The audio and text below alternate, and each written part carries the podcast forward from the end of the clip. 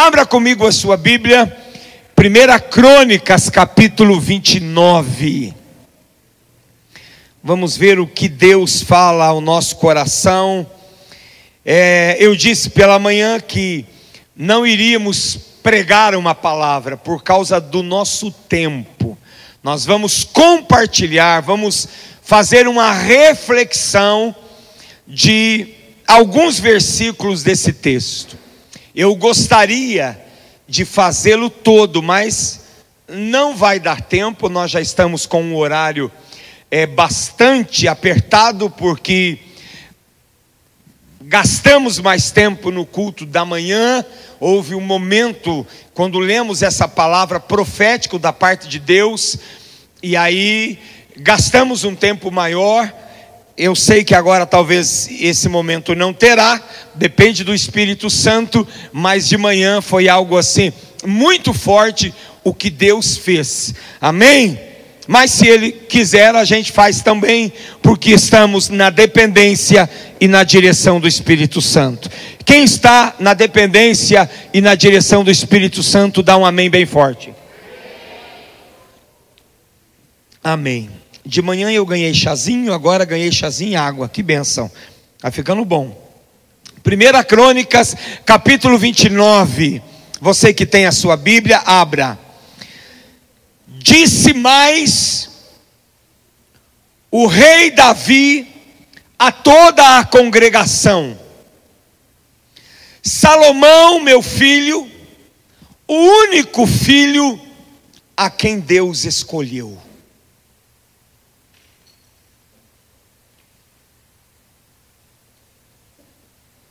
Você tem um privilégio nessa manhã. Você sabia disso? Você tem um privilégio como poucos têm. Você foi escolhido por Deus para estar aqui. Amém. Você é escolhido do Senhor. Você é uma escolhida do Senhor. Deus escolheu você. Naquele tempo, as escolhas elas aconteciam em escalas menores. Hoje não. Hoje Jesus escolhe a todos. Ele só precisa de um sinal de dizer: Estou aqui, Senhor. Quem pode dizer isso? Diga: Estou aqui, Senhor. Amém? Então, o único a quem Deus escolheu, e ainda moço e inexperiente, e esta obra é grande. Foi aqui que Deus nos pegou de manhã, ou no primeiro culto. Esta obra é grande. Eu quero dizer que a obra que Deus tem para fazer na sua vida e na sua casa é uma obra grande. Você precisa crer nisso. Eu vou falar outra vez e você tem que crer. A obra que Deus tem para fazer na sua vida e na sua família é grande. Amém. Porque o palácio não é para homens mas para o Senhor Deus. Eu, pois, Davi está dizendo, com todas as minhas forças, diga comigo, com todas as minhas forças, já preparei para a casa de meu Deus ouro, prata, bronze, ferro, madeira, pedras preciosas de várias cores, mosaicos, mármore e tudo em abundância.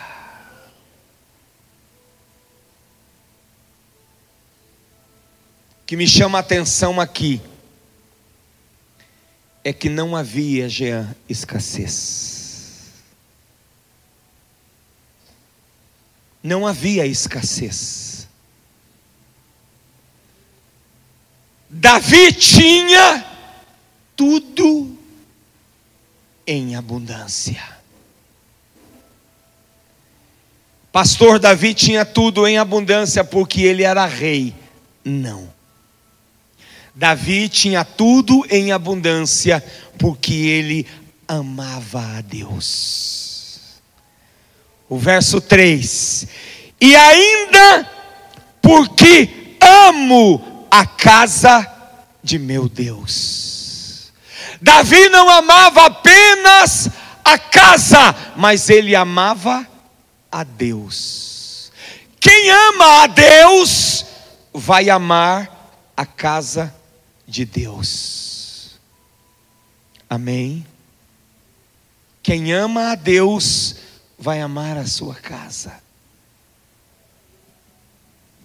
Davi amava a Deus desde o início. E se você for ver a história de Davi, ele não tinha falta de nada. Mesmo quando ele não era rei, a entrega de Davi, a expressão de Davi, casava, combinava, encaixava, havia conexão, a fala com a prática tinha conexão. Tudo o que Davi falava, ele fazia.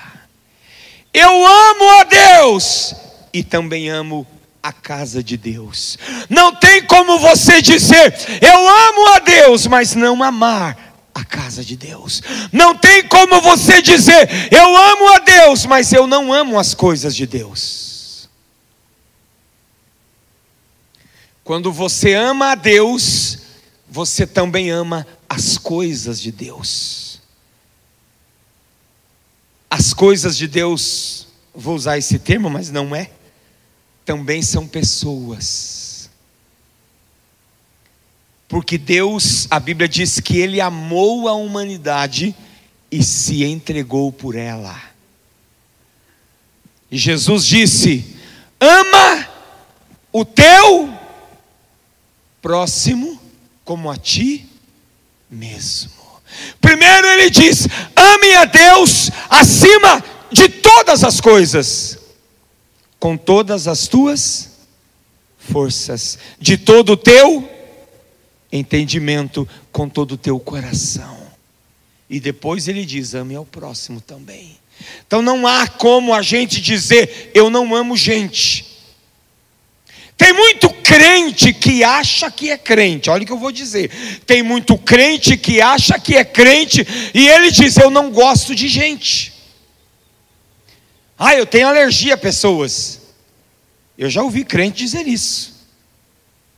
Mas eu fico pensando, como que essa pessoa ama a Deus, mas não ama as pessoas de Deus? Então precisa existir em nós cristãos uma conexão.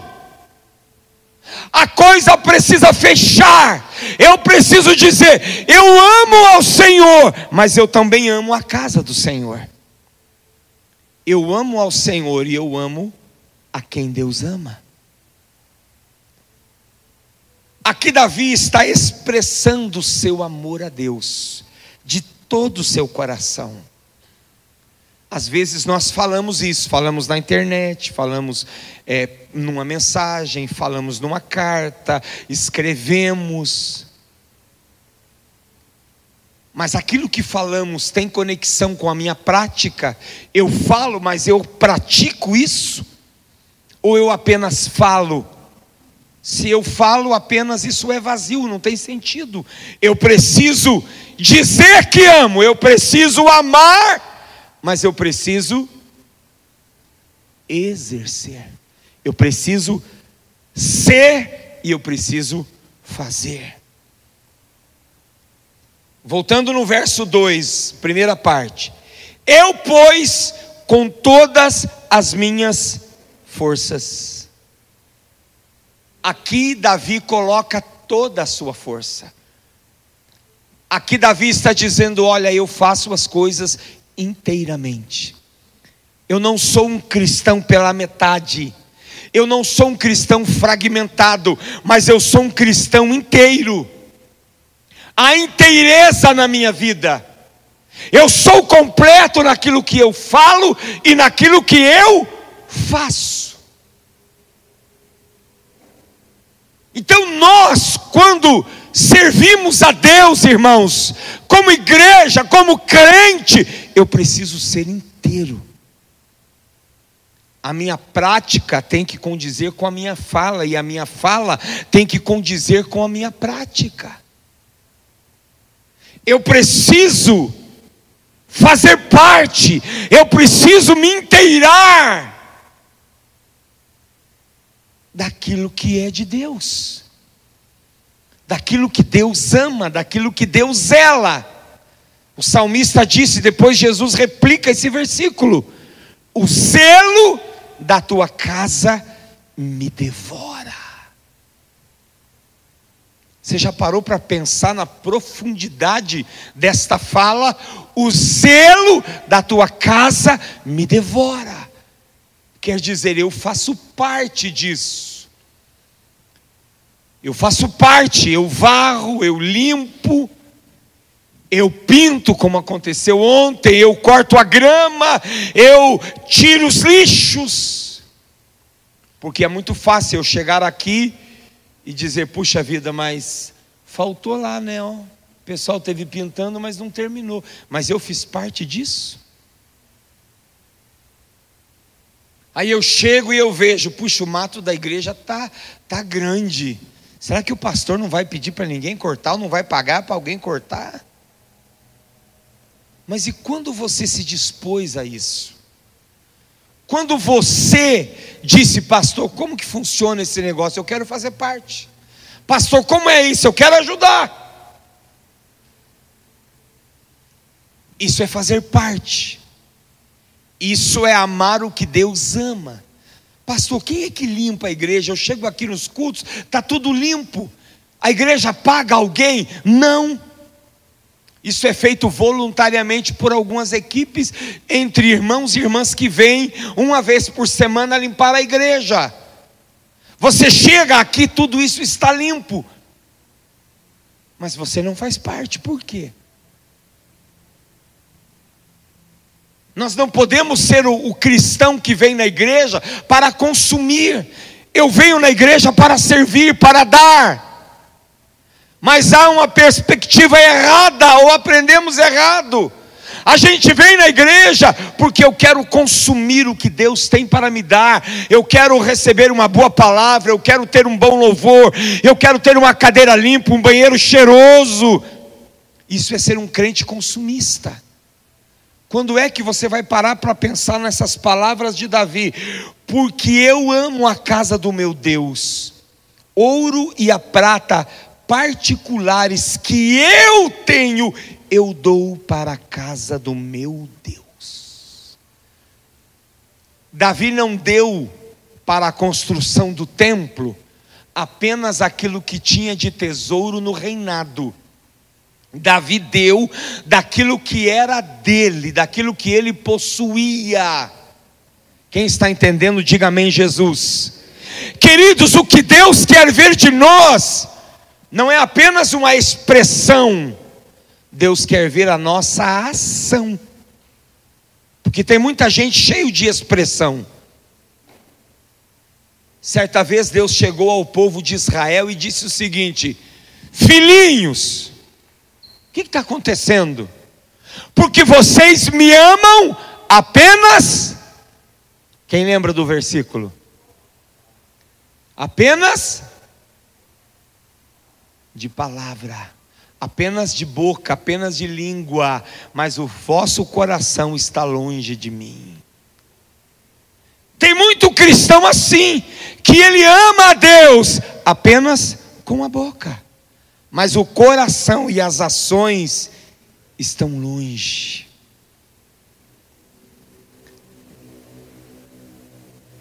Voltando no verso 2, no finalzinho, a Bíblia diz que havia tudo em abundância. às vezes estamos vivendo em escassez, porque nós não aprendemos a dar com liberalidade, não aprendemos a dar com liberalidade. Às vezes damos de maneira egoísta, aí eu vou dar, porque de alguma forma eu vou receber. E não é isso que Deus espera da sua igreja. Deus espera que aquilo que você dê, você dê porque você ama a Deus. Precisamos dar, precisamos entregar porque amamos a Deus. O verso 6, estou pulando porque não, não dá tempo, irmãos. Então, os chefes das famílias. Quem são os chefes de família? Vocês não sabem ou estão com medo de falar? Quem é o chefe da família? Cadê os homens daqui? Fica de pé os homens aí. Pega a mão direita, bate no peito assim. Eu sou o chefe da família. Não é o chefe para chegar lá chutando tudo e rebentando e bater na mesa e dizer que manda, não. Mas o chefe é aquele que governa. Pode sentar, irmãos. O chefe é aquele que lidera, é aquele que governa a sua casa. E Davi está dizendo: os chefes, os príncipes, os capitães, os intendentes. O que eram os intendentes?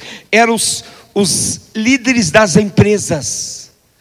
Todos contribuíram voluntariamente para a casa do Senhor. Isso quer dizer que primeiro precisa começar com os líderes, com os chefes de família.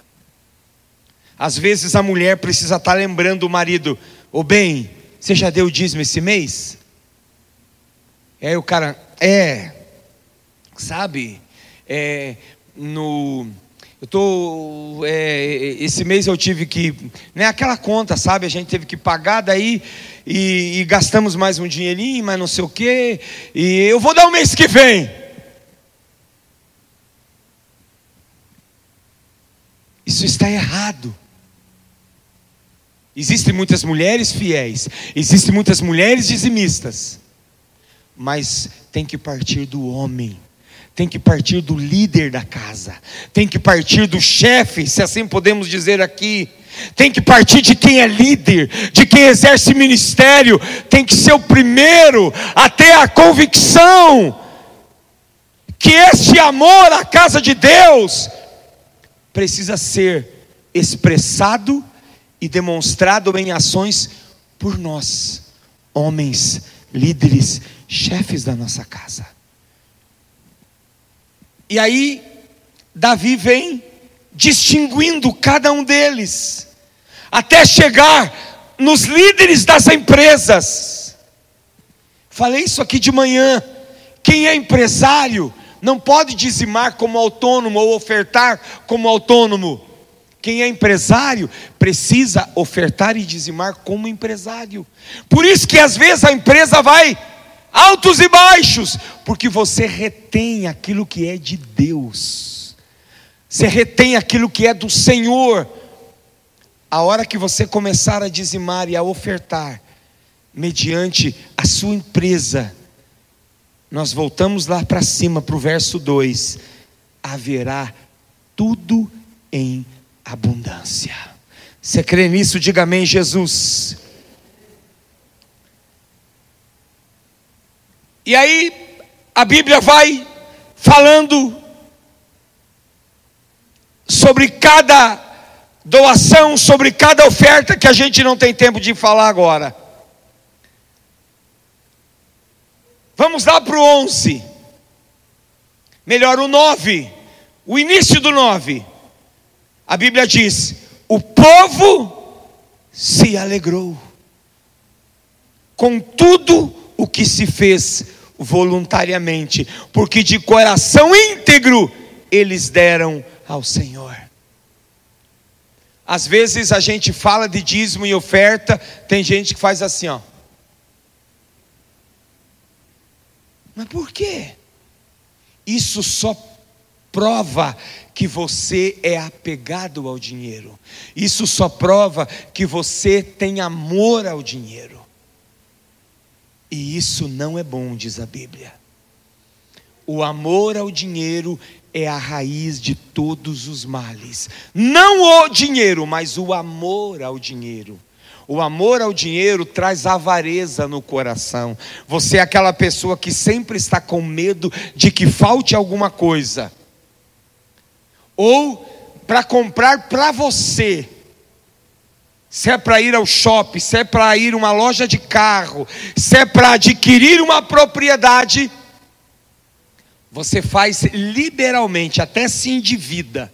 Entra no cartão de crédito, é, pega aqueles boletos né, de 60 meses. Se tiver de 80, você entra num de 80.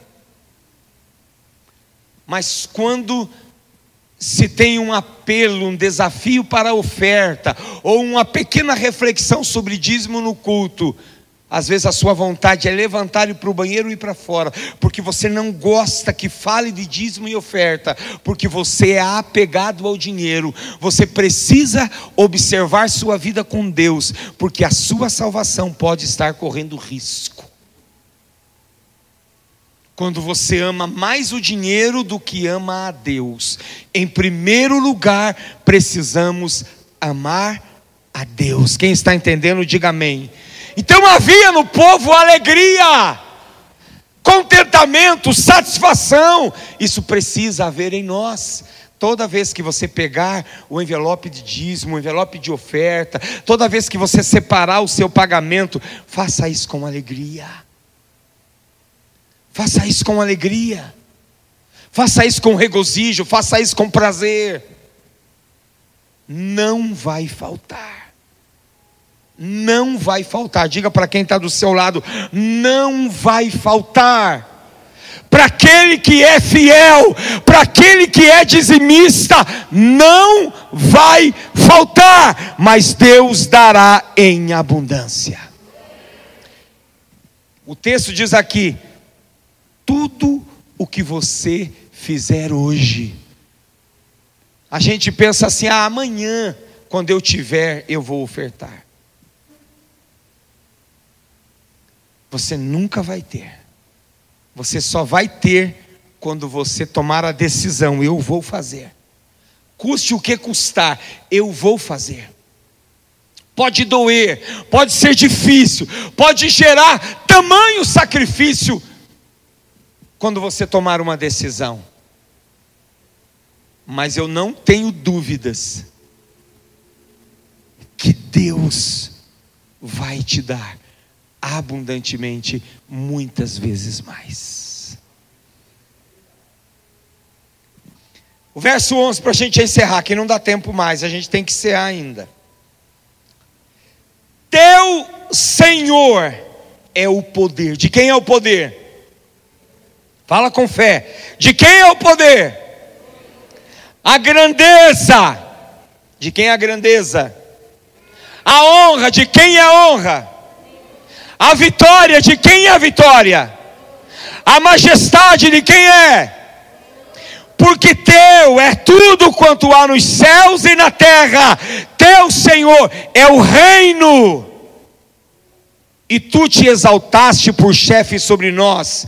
O 12: riquezas e glória vem de ti. De onde vem a riqueza? E aonde você está investindo seu dinheiro? Aonde você está aplicando seu dinheiro? Às vezes no Senhor é o que você menos dá. Quando é para ofertar, você abre a carteira às vezes e pega a menor oferta. Pega o dinheiro que está mais amassado. Pega o de menor valor quando é para dizimar, é aquela dor no coração, fica naquela inconstância: será que eu dizimo? Será que eu não dizimo? Será que eu faço? Será que eu não faço? Ah, não, eu vou, eu vou aplicar no banco que rende mais. Ah, eu vou comprar um imóvel que rende mais. Mas a Bíblia é clara, a não ser que você não acredite na Bíblia. Riquezas vêm do Senhor. E quando você investe no reino, quando você investe na igreja, essa riqueza vem sobre a sua vida. Você crê assim? Diga amém. Vamos ficar de pé em nome de Jesus.